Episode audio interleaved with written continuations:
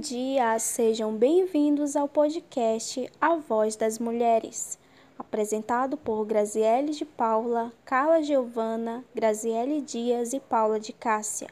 Hoje iremos falar sobre a educação das mulheres no período colonial. Sabemos da marcante presença feminina na sociedade, mas nem sempre foi assim. As mulheres não tinham voz e nem espaço e a formação que era recebida era voltada para os cuidados do lar e da família. Eram consideradas inferiores e eram desvalorizadas. É isso mesmo, Cássia. No período colonial, a luta para que as mulheres conseguissem seu direito de ler e escrever, ela foi bem complicada, porque, de acordo com as leis portuguesas, o sexo feminino era considerado o sexo imbecil, isso foi uma categoria criada para que pudessem pertencer mulheres, crianças e doentes mentais, pois as mulheres eram, elas eram consideradas um, um ser inferior de propriedade do homem, justamente com os escravos e os animais domésticos. A ela bastava saber cuidar da casa, dos filhos e dos maridos. As primeiras reivindicações da educação feminina no Brasil, ela partiu de um indígena. Ele foi ao padre Manuel de Nóbrega e pediu para o padre ensinar sua mulher a ler e escrever. Ele pediu isso porque os indígenas, eles não achavam ter lógica a diferença das oportunidades educacionais que havia entre os homens e as mulheres. As mulheres elas não tinham direito ao estudo de, da leitura e a escrita visto que elas eram consideradas suas companheiras e que na aldeia desempenhavam deveres e prazeres que eram semelhantes aos seus. Como os jesuítas eles já tinham o desejo de fundar um recolhimento para as mulheres no Brasil, o padre Manuel de Nóbrega foi até a rainha de Portugal, Dona Catarina, e pediu a ela que as mulheres pudessem ter a oportunidade de ler e escrever. A rainha negou o pedido do padre, por achar o pedido ousado da parte dele.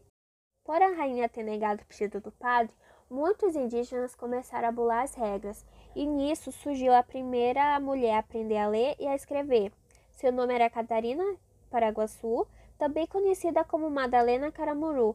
Ela fez uma carta de próprio punho ao padre Manuel de Nóbrega.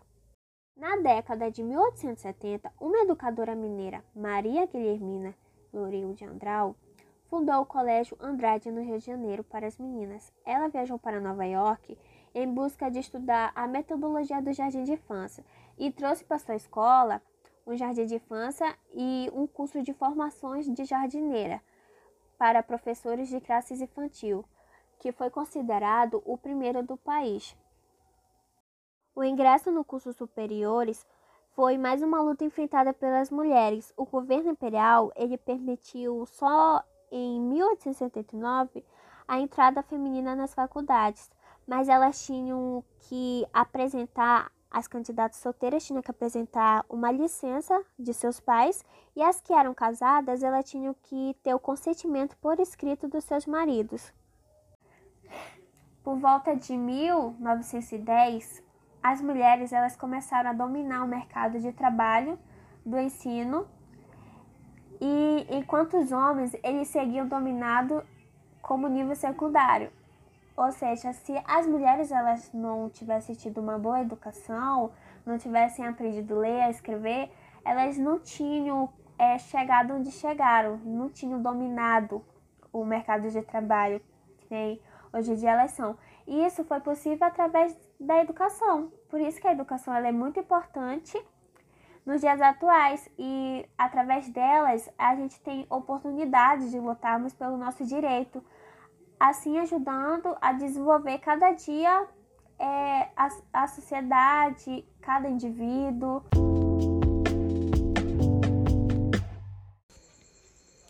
Obrigada, Graziela de Paula. E dando continuidade ao nosso podcast, podemos observar que a história da mulher brasileira, como a da maior parte do mundo, é lembrada pela ordem patriarcal.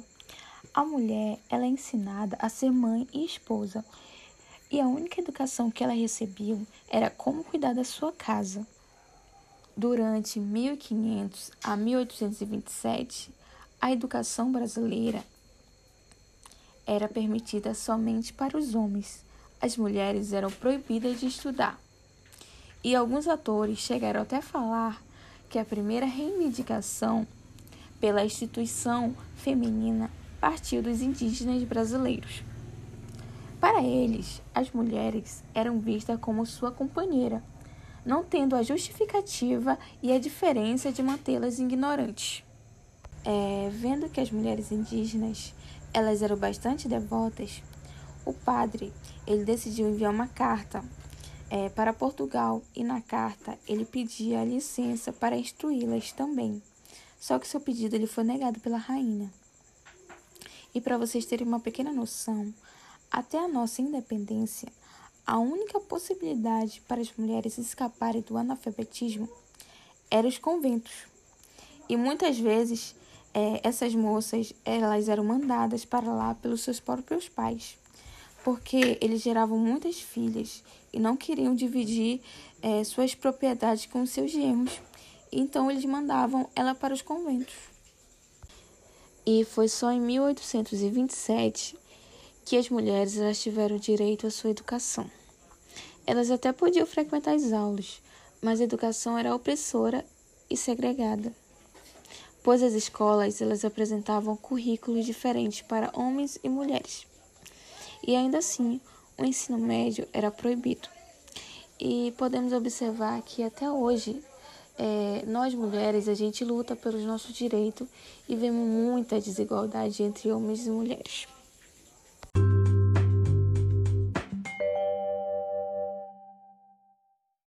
Bom, dando continuidade no que a Carla Giovana estava falando, as análises apontam que a feminização da profissão e a desvalorização do trabalho feminino perpassam a divisão clássica entre os espaços públicos e privados.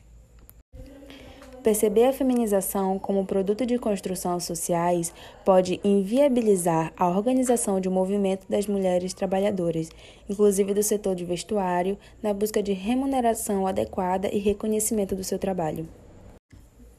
Bom, podemos concluir que durante os 322 anos no qual o Brasil foi colônia de Portugal, a educação da mulher não chegava nem mesmo a ser uma espécie de tabu. Era completamente normal que a sociedade daquele contexto coubesse a ela somente os cuidados dos afazeres domésticos e de seus filhos.